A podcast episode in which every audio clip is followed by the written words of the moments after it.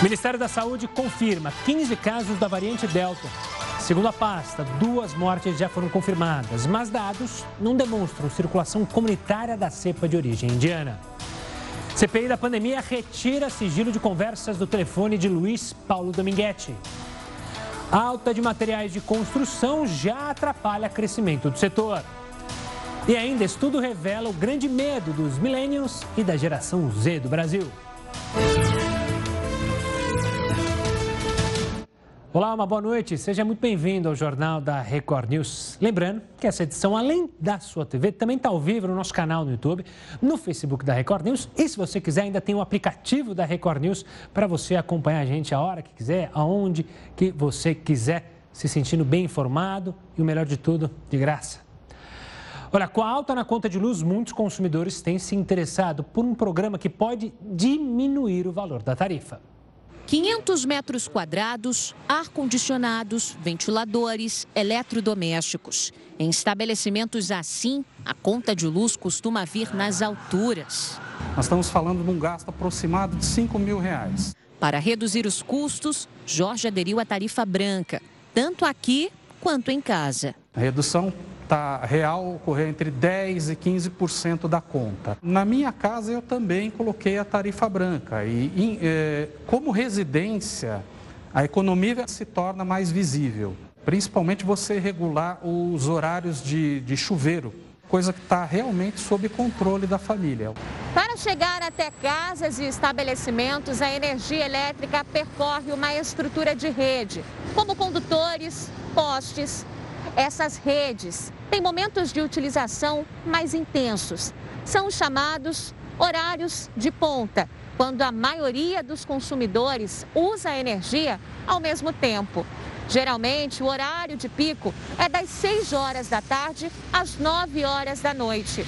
Ao adotar hábitos de consumo fora desses períodos, é possível mudar a tarifa de convencional para branca e assim conseguir um desconto na conta de luz.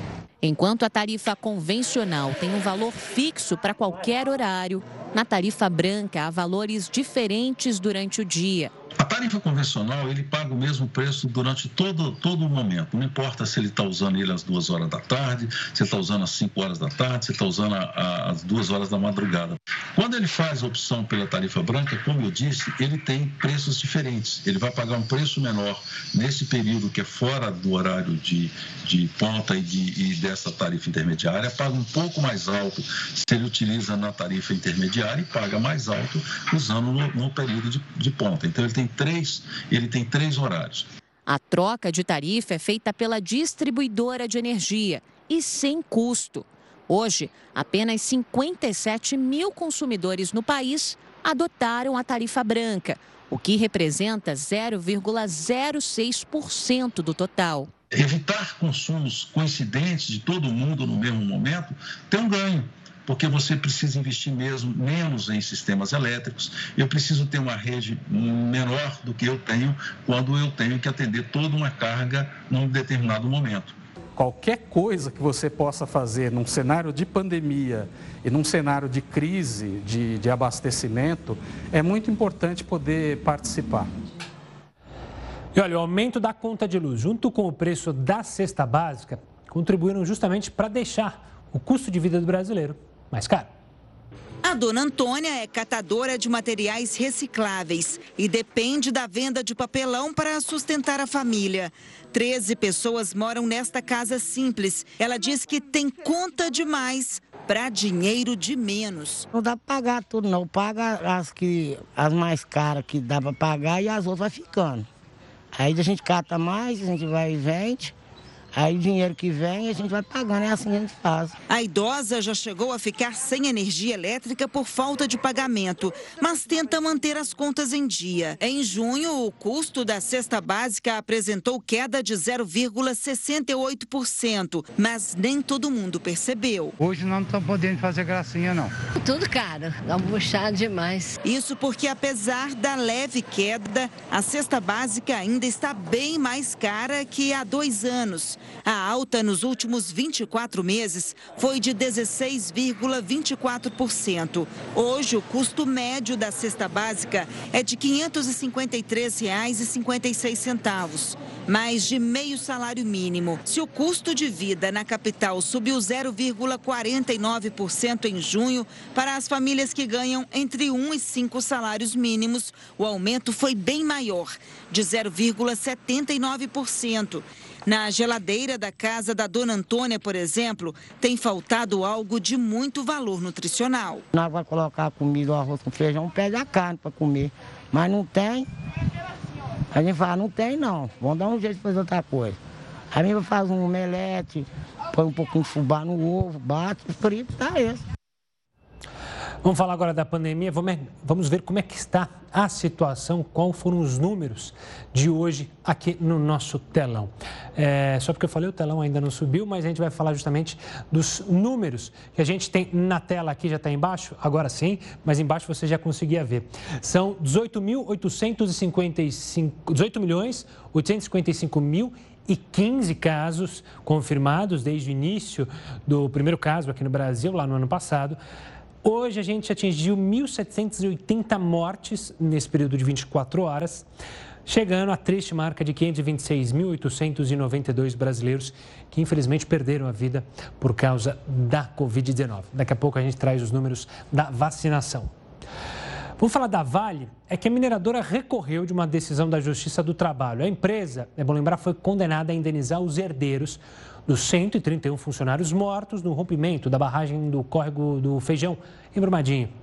A mineradora está alegando que o valor estipulado de um milhão de reais por cada trabalhador contratado diretamente pela empresa é absurdo e pede que a ação civil publicar, pública seja considerada improcedente. A ruptura da barragem em 2019 matou 270 pessoas. 10 seguem desaparecidas. Isso sim é absurdo. O advogado do Sindicato de Brumadinho criticou a decisão da Vale e afirma que recorrer de condenação por causa do valor demonstra profunda insensibilidade da mineradora.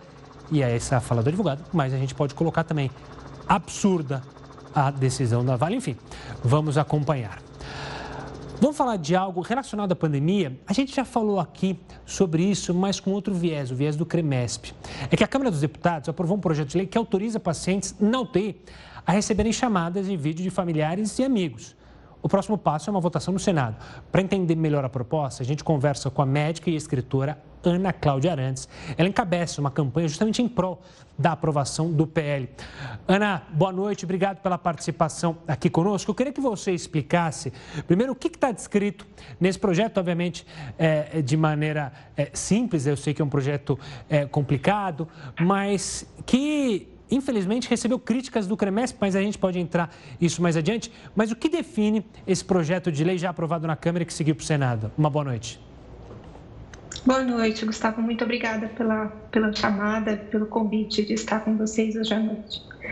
É, esse projeto de lei diz respeito ao direito da expressão, da presença da família junto ao paciente que está internado, para que possa favorecer um algo mais potente na recuperação dele e algo realmente efetivo na condição de humanidade que é tão necessária nesses momentos que a gente está enfrentando.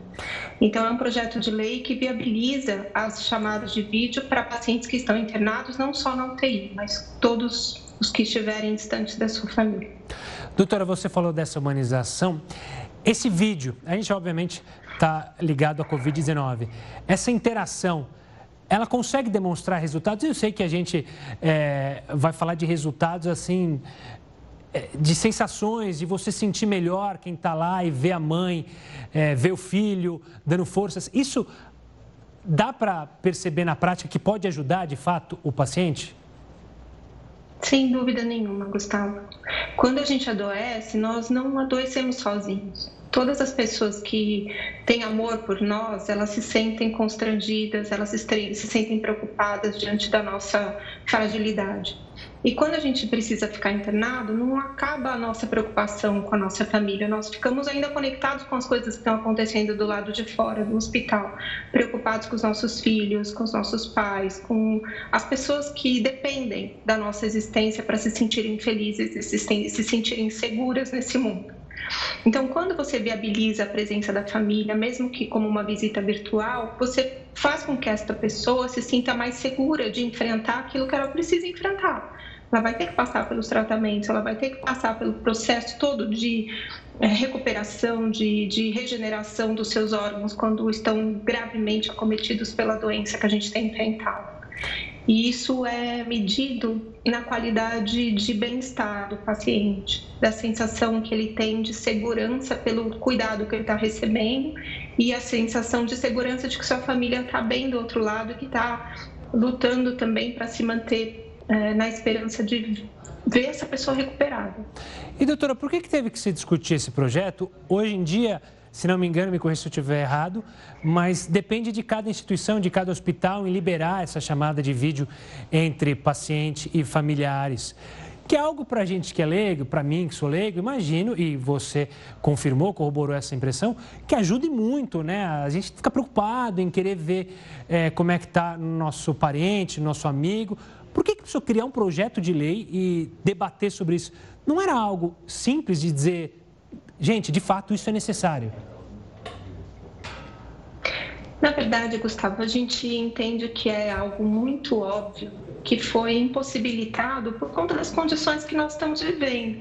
As pessoas precisam ficar isoladas é, dentro da, do hospital, isso que de fato é isolamento físico, né? Você ficar preso dentro do hospital para poder fazer o tratamento e as famílias precisam ficar lá de fora. Então, a visita da família, ela é viável e é reconhecida como importante em todos os hospitais. Tem alguns hospitais que têm um horário fixo para a pessoa ser visitada, ou de manhã ou à tarde. Com a pandemia, isso ficou impossível. E sendo impossível, você tem que viabilizar isso de uma outra forma. E caiu no aspecto do bom senso. E eu costumo dizer, bom senso bom gosto todo mundo pensa que tem. E uma medida é, de um parecer do Conselho Regional de Medicina de São Paulo, se instituiu a proibição dessas videochamadas, que rapidamente o próprio Conselho reconheceu que isso não fazia nenhum sentido, mas aí já era tarde demais. Muitos hospitais tomaram a decisão de impedir não só os médicos de fazerem a chamada de vídeo, mas também os outros profissionais que estão envolvidos no cuidado do paciente.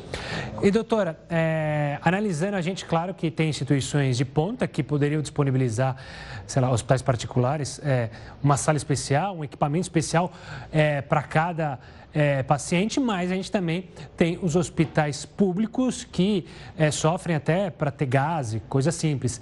Daria esse projeto é, condições para todos terem, tanto quem tem dinheiro quanto quem não tem dinheiro?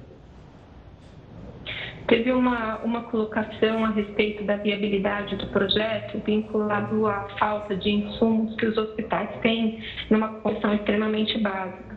Mas você não pode inviabilizar a chegada de água potável para lugares onde a justificativa seja não tem cano.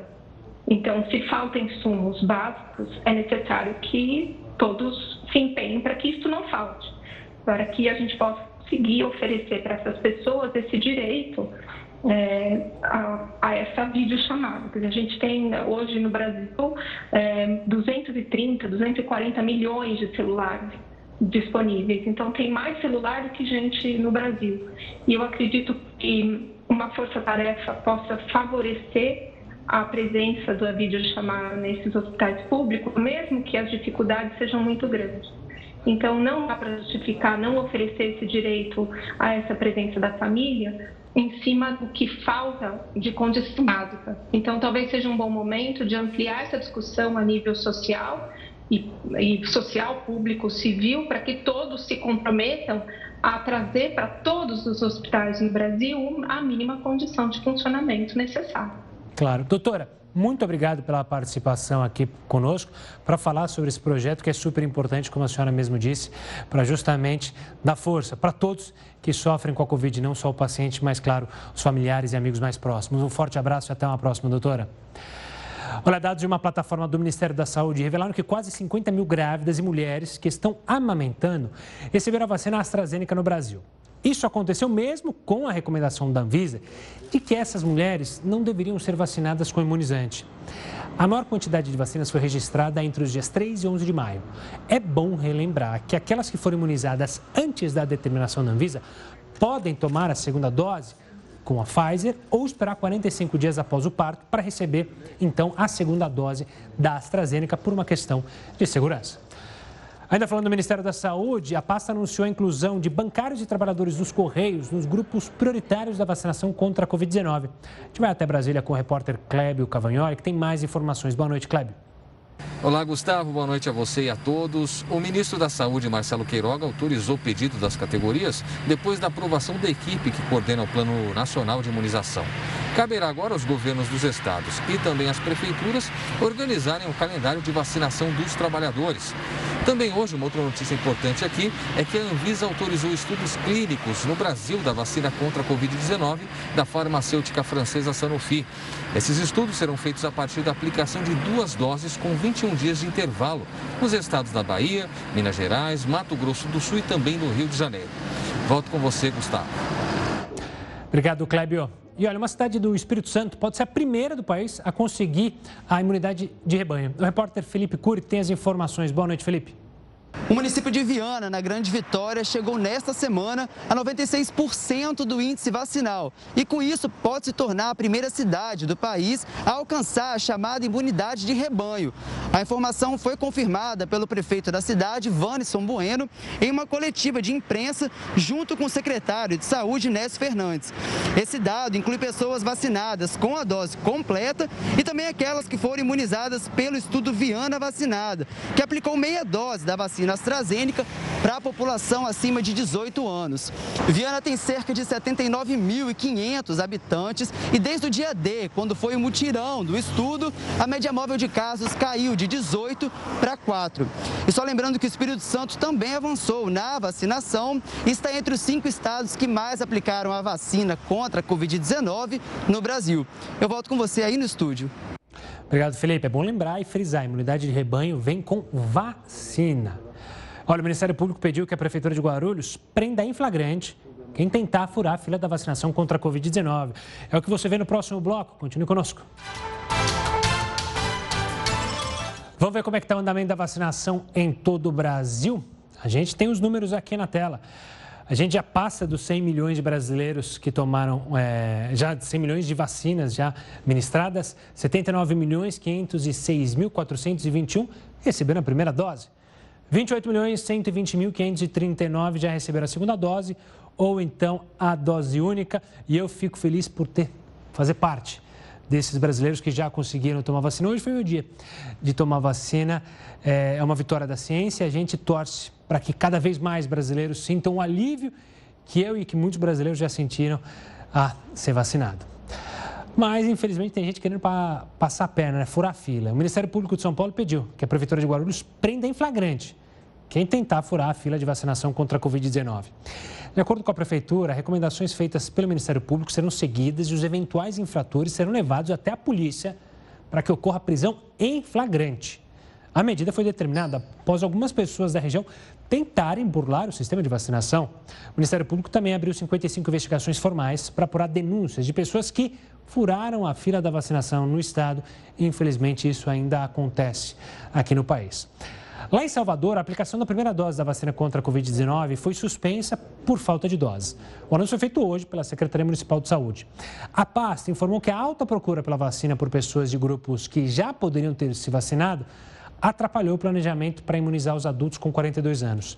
Salvador espera retomar o cronograma de vacinação assim que receber um novo lote dos imunizantes pelo governo federal.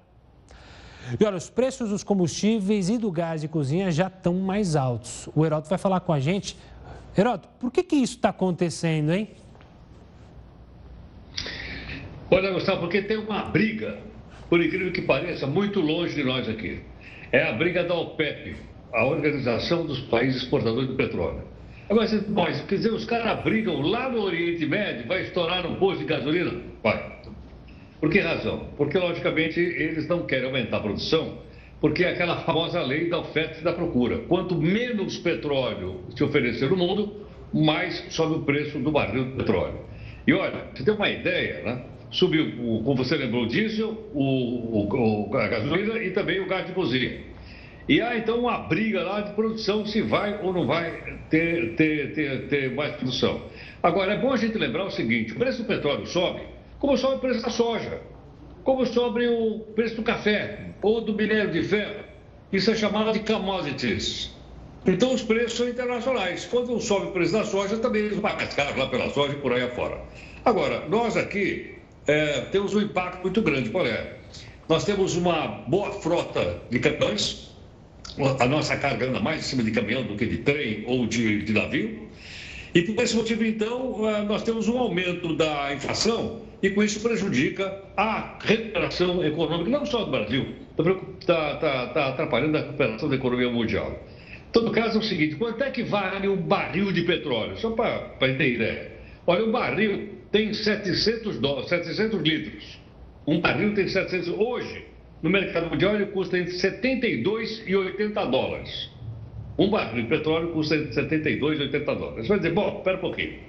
Isso aí é muito caro ou é muito barato? Depende. Se você comparar com 2008, em 2008, Gustavo, o barril de petróleo chegou a custar 150 dólares. 150 dólares, o dobro do que ele está custando hoje. Aí você diz, mas pera um pouquinho então. E, e, e, por que, que o preço da gasolina, do diesel, do, do gás de liquefeito de, de, de, de cozinha não subiu tanto? Porque naquela época a Petrobras ela bancava o custo. Ela, ela, ela ficava com, com, com prejuízo.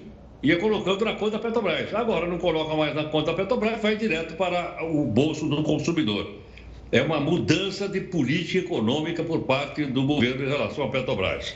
E outra coisa interessante também, Gustavo, é o seguinte: a gente fala tanto de aquecimento global e que os grandes vilões são os combustíveis fósseis, inclusive a gasolina e o diesel. No entanto, eu estava olhando aqui é o seguinte: nós estamos consumindo, o mundo está consumindo 102 milhões de barris por dia. 102 milhões de barris de petróleo por dia. 102 milhões, multiplica por 700, que é o barril de petróleo. Para você ter uma ideia, como ainda o mundo contemporâneo do século XXI está dependente da gasolina do diesel. E olha, pelo que a gente está vendo aqui, preço não vai baixar não, porque logicamente esses países sabem que o dia vai se esgotar, né, o petróleo vai se esgotar, e eles então estão fazendo um caixa para o futuro com uma boa parte dos países lá do Golfo Pérsico, entre eles uma briga brava entre a Arábia Saudita e os Emirados Árabes Unidos. Bom, Gabi, daqui a pouco a gente volta a se falar sobre outros assuntos aqui no Jornal da Record News. Vamos voltar a falar de pandemia, na verdade de CPI, é que a CPI hoje ouviu a servidora do Ministério da Saúde, Regina Célia Oliveira, responsável por fiscalizar o contrato de compra da vacina indiana Covaxin. A comercialização do imunizante indiano Covaxin ficou sem um fiscal responsável no Ministério da Saúde por quase um mês. O contrato com o laboratório Barabiotec foi fechado em 25 de fevereiro, mas o governo só nomeou um fiscal de contratos em 22 de março. A servidora Regina Célia Oliveira foi nomeada dois dias depois de o presidente Bolsonaro ter sido supostamente avisado pelos irmãos Miranda sobre possíveis fraudes na compra da Covaxin. A portaria de fiscal, ela só é assinada e publicada depois da assinatura do contrato. Em vários momentos, a servidora disse que não houve pressão para a aprovação do contrato, versão oposta à do colega Luiz Ricardo Miranda. Então, é, retomando o depoimento, Vossa Senhoria foi pressionada ou não foi pressionada? É uma pergunta objetiva a facilitar a importação da Covaxin? Não fui pressionada. Regina Célia disse que não conhece o líder do governo, Ricardo Barros, e também não tratou sobre a compra da Covaxin com Roberto Dias, o então diretor de logística do Ministério. Roberto Dias vai depor amanhã na comissão. Ele é suspeito de integrar outro esquema, o que tratava da compra da AstraZeneca por meio da empresa Davat Medical Supply. De acordo com as denúncias de Luiz Paulo Dominguete, Roberto Dias pediu propina de um dólar para cada dose de vacina negociada pelo Ministério. Olha, a alta de materiais de construção tem atrasado diversas obras. É o que a gente mostra no próximo bloco. Você está fazendo reforma, está construindo? tá difícil, tá pesando no bolso, né? E tá difícil até de chegar o material. A gente fala mais sobre isso logo depois do intervalo. Estamos de volta para falar que uma consultoria divulgou quais foram os aplicativos mais baixados em 2021. Você tem algum palpite? A gente mostra aqui na tela os primeiros. Primeiro a gente separa, obviamente, pelos telefones iPhone, né? Apple Store. O primeiro líder lá na frente o TikTok, para a galera que gosta de fazer uma dancinha, com a pandemia muita gente se divertia justamente com esse aplicativo. O YouTube, segundo, muita gente assistindo o jornal da Record News, por exemplo, os programas da Record News, também fazendo cursos através da plataforma do YouTube para assistir vídeos. E o Instagram também para divertir um pouco, para é, assistir videozinhos engraçados, curtir fotos. Vamos ver então nos telefones Androids, né, que usam o Google Store. Facebook lá na frente, TikTok em segundo e o Instagram em terceiro, segundo essa consultoria. O TikTok, é, quer queira ou quer não, foi o grande boom nesse período aí o TikTok vencendo tanto, vencendo não, tendo um grande número de baixados no iPhone e também nos telefones Androids. Vamos falar agora de outro estudo que desvendou as maiores preocupações dos millennials e da geração Z, e não é ser chamado de cringe. Para entender quais são esses medos e também saber o quanto a pandemia afetou o comportamento dessas duas gerações, eu converso com o sócio-líder da Talent Deloitte, Marcos Oliver. Marcos, uma boa noite, obrigado pela participação aqui conosco. Eu acho que é bom explicar, antes da gente começar a perguntar quais são esses medos, explicar quais são essas gerações, milênios e geração Z, porque muita gente ainda tem dúvida. Eu mesmo fico na dúvida. Eu, por um momento eu achava que era tudo a mesma coisa, mas explica para a gente, Marcos. Boa noite, Gustavo. Boa noite a todos. Ah, bom, ah, para começar explicando um pouco dessas gerações, Gustavo, ah, vamos colocar aqui na linha do tempo. Então, os milênios são aqueles nascidos entre 83 e 94, ou seja, aquele, aquele público entre 27 e 38 anos. E a geração Z são aqueles nascidos entre 95 e 2003, ou seja, as pessoas ali entre 18 e 26 anos. Tá? Esse, é, esse foi o público-alvo da pesquisa da Deloitte, e... uh, pelo décimo, décimo ano da pesquisa da Deloitte sobre essa geração, essas gerações. E o que desvendou esse ano? Quais são os maiores medos e preocupações dessas duas gerações? São parecidos os medos? São muito parecidos, sim. É, em 2021, essa pesquisa foi realizada aqui entre janeiro e fevereiro agora de 2021. Então, certamente ela tem um impacto da pandemia, é, tanto no Brasil quanto global. Mas a principal preocupação é, dos brasileiros dessas gerações é realmente o desemprego. Né? Quatro em cada dez apontaram isso como a maior preocupação é, de 2000, dessa pesquisa de 2021. Seguidos depois de preocupações com questões de saúde, acho que também, também muito por conta aí da pandemia e de segurança, segurança pública. Né? Quando a gente olha o ano passado, Gustavo, ah, no Brasil a principal preocupação era a segurança, né? segurança pública. É, três em cada dez tinham uma, uma preocupação grande em segurança pública, seguido depois de desemprego. Então, o que a gente percebe é que neste ano o desemprego realmente eh, assumiu aí a primeira posição, digamos assim, de preocupação dessas gerações. E a pandemia afetou também a nossa ansiedade? A gente sempre falou que o brasileiro é um povo muito ansioso. A pesquisa é, corroborou com essa ideia?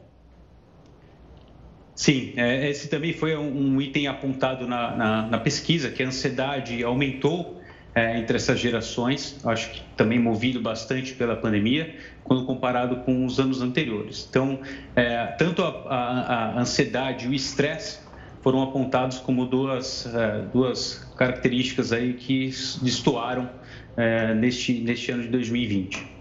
E Marcos, é, é a, a, pesquisa é uma pesquisa mundial, né? Difere muito é, o que a gente pensa aqui no Brasil, essa geração das gerações é, de outros países. Você citou muito o desemprego, né? O desemprego é um, é um fantasma que assusta os brasileiros, justamente numa economia que é, vamos dizer, claudicante, né? A gente fica com temor dela. Isso muda muito é, se comparado a países maiores ou países com economias maiores? Olha, Gustavo, a pesquisa ela tocou 45 países, então realmente é um, foi um, foram mais de 22 mil milênios e geração Z que foram pesquisados. E quando a gente compara o resultado global, a principal preocupação dos milênios e geração Z uh, tocou realmente questões de saúde. Né? Acho que a pandemia global, essa foi a preocupação primária dos milênios e geração Z global. Três em cada dez apontaram como a principal preocupação, seguidos depois de desemprego e também de questões climáticas, né, das mudanças climáticas. Quando a gente olha o ano passado, em 2020, a primeira preocupação dos milênios e da geração, geração Z globais eram as questões climáticas. Então, esse ano ah, ah, veio aí à tona a questão de saúde. Então, quando a gente olha Brasil, desemprego, no global, questões de saúde. Você falou nas questões climáticas, essa é uma preocupação é, que tem crescido muito. Qual outros setores é, que essas gerações têm se dado conta? Se não me engano, o racismo é citado por muitos, não? Isso, Gustavo. Na verdade, o que a pesquisa mostra é que essas gerações eles têm uma agenda muito bem definida, né, com relação ao futuro, inclusive após pandemia.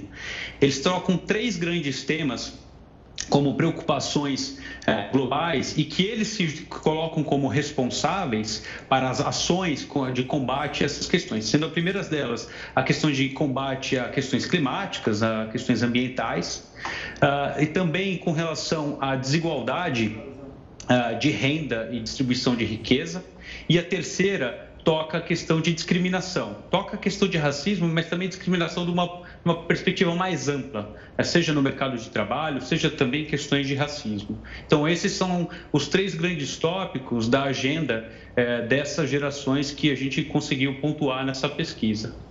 Tá certo. Marcos, obrigado pela participação aqui conosco, desvendando então essas preocupações, os medos da minha geração e da geração que está vindo logo atrás da minha. Eu sou um milênio e tem. Então, eu sou um milênio e a geração Z é que vem logo atrás da minha. É exatamente isso, né, Marcos? É isso aí, Gustavo. Valeu, Marcos. Um forte abraço e até uma próxima. E você, é millennial? É geração Z? É baby boom? Né? Tem vários nomes para as gerações. Vamos falar agora de um outro problema que tem deixado muita gente de cabelo em pé. Construir ou reformar está muito mais caro. A alta no preço dos materiais de construção foi de 21%. Isso só no primeiro semestre. Luciana começou a construção da casa dela há cerca de um ano. Desde o segundo semestre do ano passado, ela tem acompanhado reajustes semanais de itens como ferro, cimento e madeira. O orçamento já excedeu 30% do que ela havia previsto. E eu creio que até o final do ano, que é a previsão de término da minha obra, isso alcance a margem de 40%. Então, embora a mão de obra ela não tenha sofrido esse impacto, o material sim, então vai se adequando. A alta está sendo sentida no bolso das pessoas e das empresas do ramo.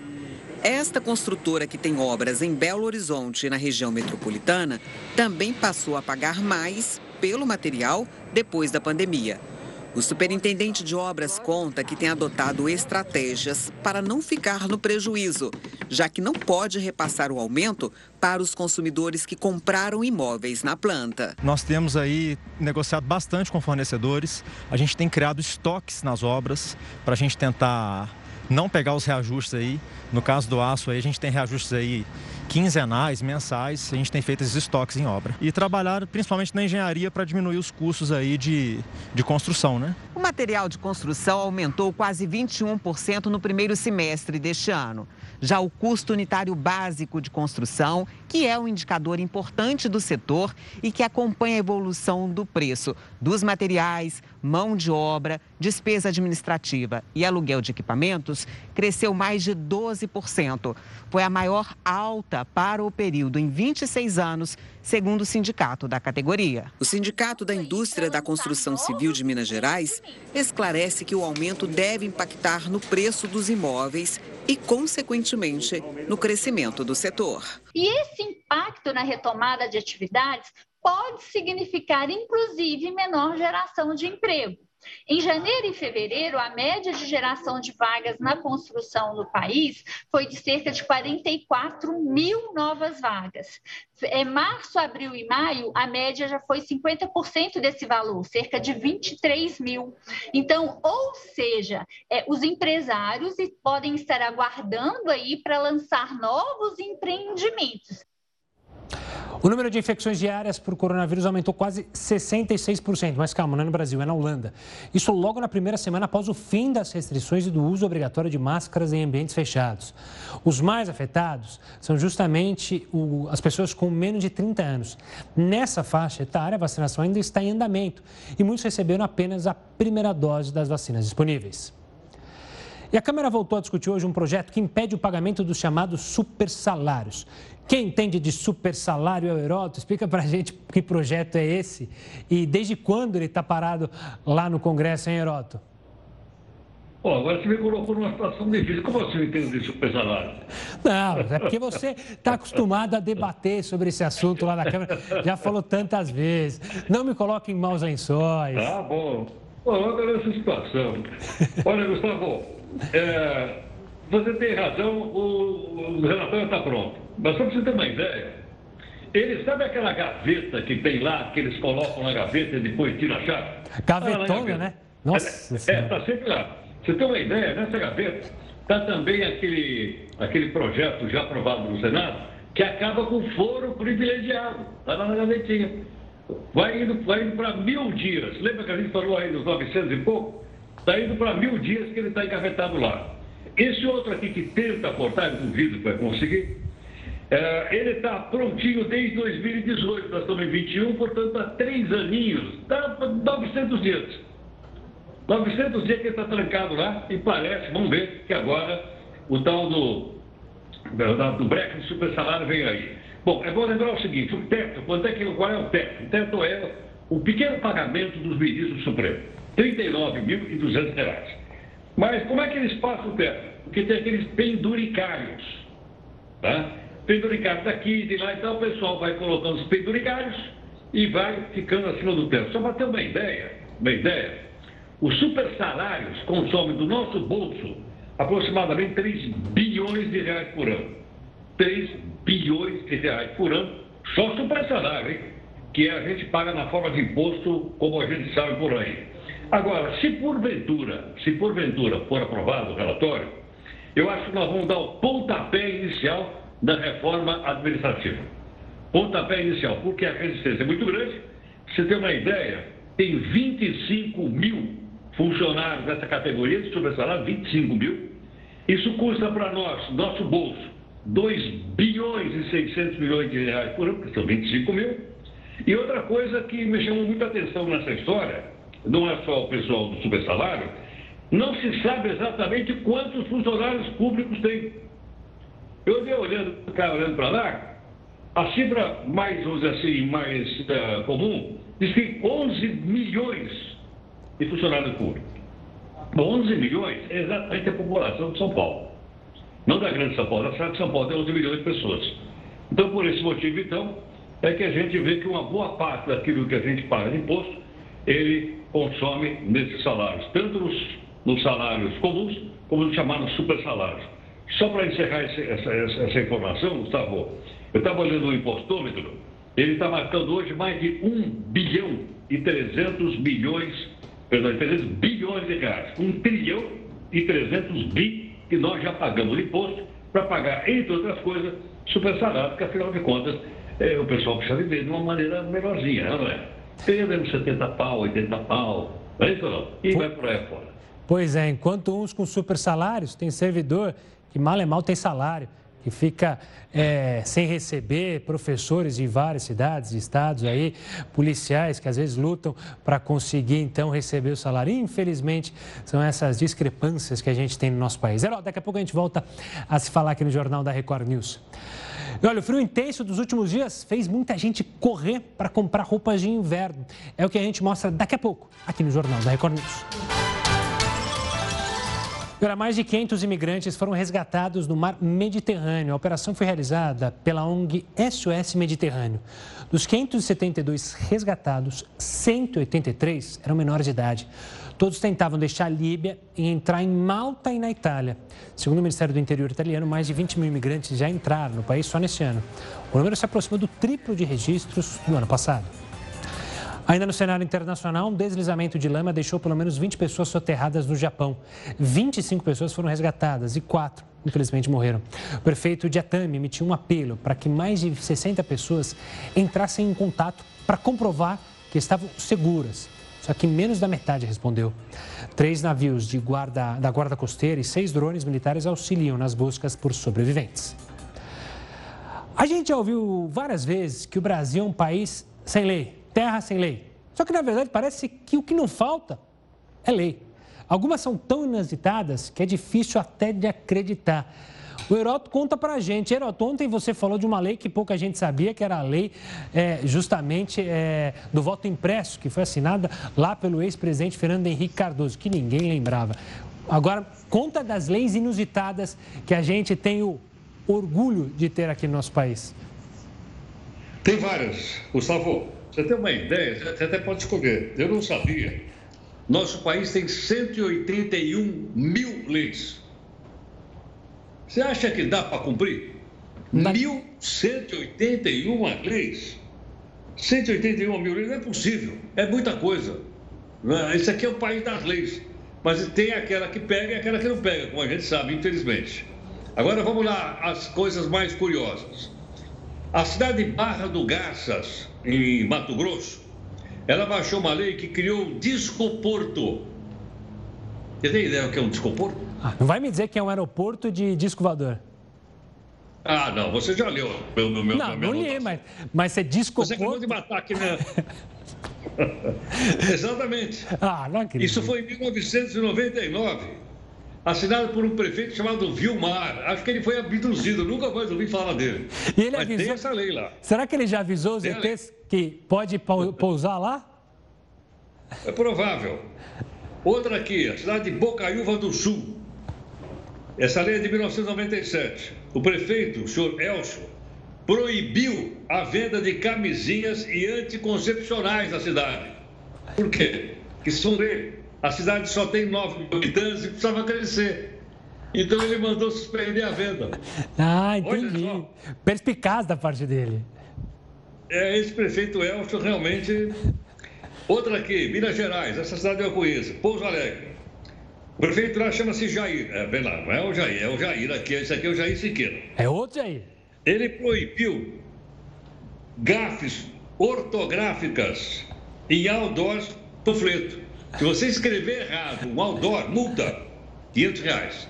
Se você distribuir um panfleto errado, multa. Quanto der a multa aqui? 300 reais. Não pode, ele, ele proibiu. Tem uma lei lá. Ou da seja, cidade de Pouso Alegre. Aquela coisa de assassinar o português lá funciona.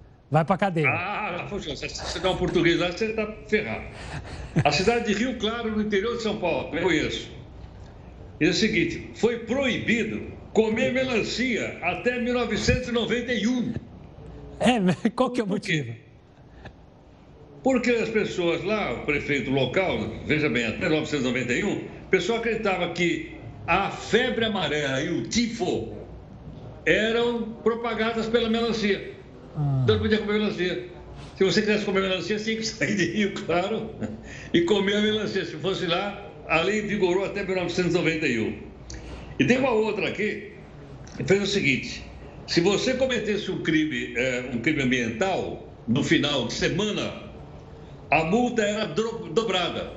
Por que razão? Porque no final de semana os fiscais estavam descansando e o pessoal aproveitava derrubar árvore, fazer essa coisa. Fosse pego, a lei local dizia o seguinte: a, a multa vai ser dobrada. Então, essas aqui são apenas cinco exemplos das 181 mil leis que existem à nossa disposição para a gente poder é, cumprir à vontade. Que orgulho. Essa da melancia era nova. Eu já tinha ouvido falar que manga com leite que a gente deve evitar à noite. Imaginei até que podia ter uma lei sobre isso, mas de melancia causar doença é uma novidade, hein? Cada um, Meroto. Bom, depois dessa me deu até vontade de tomar um suco de melancia. Mas acho que vou deixar, vou deixar para amanhã, porque vai ser difícil encontrar uma melancia a essa hora da noite. Meroto, uma boa noite, a gente se fala amanhã. Tchau, tchau. Tchau, tchau. Olha, o frio intenso dos últimos dias fez muita gente tirar o casaco do armário, mas não foi o suficiente. Nas lojas, a procura por roupas aumentou também. Como diz o mineiro, esfriou no Rio. E muito. O jeito então foi tirar os casacos e agasalhos do armário e botar para lavar. Mas muita gente precisou sair para fazer compras. Afinal, desde 2017, não faz tanto frio no Rio. Precisei comprar cobertor, casaco, que não tinha nada mais. Mantas e cobertores estão na lista dos produtos mais procurados. E mesmo com poucos dias de inverno, que começou dia 21 de junho, já tem promoção pela metade. 50% de desconto, baratíssima. Por que, que baixou tanto? É para aquecer o povo aí, né? Baixar o preço para aquecer o povo. Vou levar para casa. Um ou dois? Dois. Eu sou frieta até no verão. A queda nas temperaturas deixou comerciantes otimistas. O presidente da Câmara de Dirigentes Logistas do Rio e do Sindicato dos Lojistas diz que a expectativa é de um crescimento de 2,5% nas vendas em relação ao inverno passado. Havendo uma, uma certa inflação, principalmente nos, nos itens básicos, como alimentação, é, gás, energia elétrica, tudo isso reduz o poder de consumo da população então, por isso, não podemos esperar um crescimento muito maior. Mas, de qualquer maneira, estamos otimistas, moderadamente otimistas, que vai haver um crescimento da ordem de 2,5%, 3% ou 4%. 30 reais são preços populares que os consumidores estão procurando. Aqui nesta loja, os casacos e calças, agasalhos, foram os que mais venderam nos últimos dias. A Patrícia, vendedora, está esperando reposição. Acabou tudo de quê? Calça, casacos também. De moletom? Sim, de moletom, principalmente calça. Vendeu muito? Sim, muito. Os gorros e luvas são os produtos mais procurados nas lojas do Mercadão. Um alívio para o dono que estava com o estoque encalhado desde 2017. Tem estoque desde aquela época. E graças a Deus já está desvaziando o estoque, eu já fiz pedido na fábrica e está faltando matéria-prima.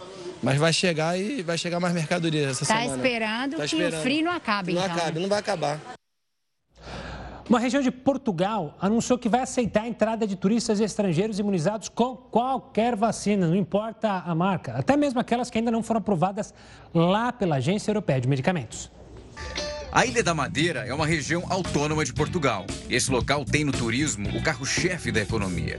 E ficou conhecido como Havaí do Atlântico por causa dos recursos naturais, lagos cor de esmeralda e paisagens deslumbrantes, que atrai viajantes e também surfistas. Agora, a Ilha da Madeira também vai ser lembrada por ser o primeiro território português a permitir a entrada de estrangeiros imunizados com qualquer vacina. Para entrar na Europa, todas as pessoas precisam apresentar um passaporte passaporte da imunidade. Ou seja, ao chegarem ao continente, precisam estar vacinadas com algum dos quatro imunizantes já são autorizados pelo órgão sanitário da União Europeia. Mas a Ilha da Madeira é uma exceção. A região aceita todo tipo de vacina, inclusive a Coronavac, produzida pelo Instituto Butantan em São Paulo e aprovada por uso emergencial pela Organização Mundial da Saúde. De acordo com o secretário da Saúde da Ilha da Madeira, a medida foi tomada porque 6 milhões de pessoas foram imunizadas com estas vacinas. E o nível de proteção do imunizante é semelhante a outros. O local também foi um dos primeiros lugares na Europa a adotar um passaporte da imunidade independente. Lá, as crianças a partir dos 6 anos de idade são obrigadas a usar máscara, enquanto no resto da Europa a obrigatoriedade começa somente a partir dos 10 anos. A região também já iniciou a imunização de crianças com 12 anos. Recentemente, a ilha foi eleita o destino europeu mais seguro de 2021. Se não me engano, a Ilha Madeira que é justamente onde o aeroporto tem o nome de Cristiano Ronaldo, CR7. Bom, depois dessa a gente se despede aqui do Jornal da Record News, mas fica ligado, vem News das 10 aí com a Manuela Caiado. Até amanhã, tchau, tchau.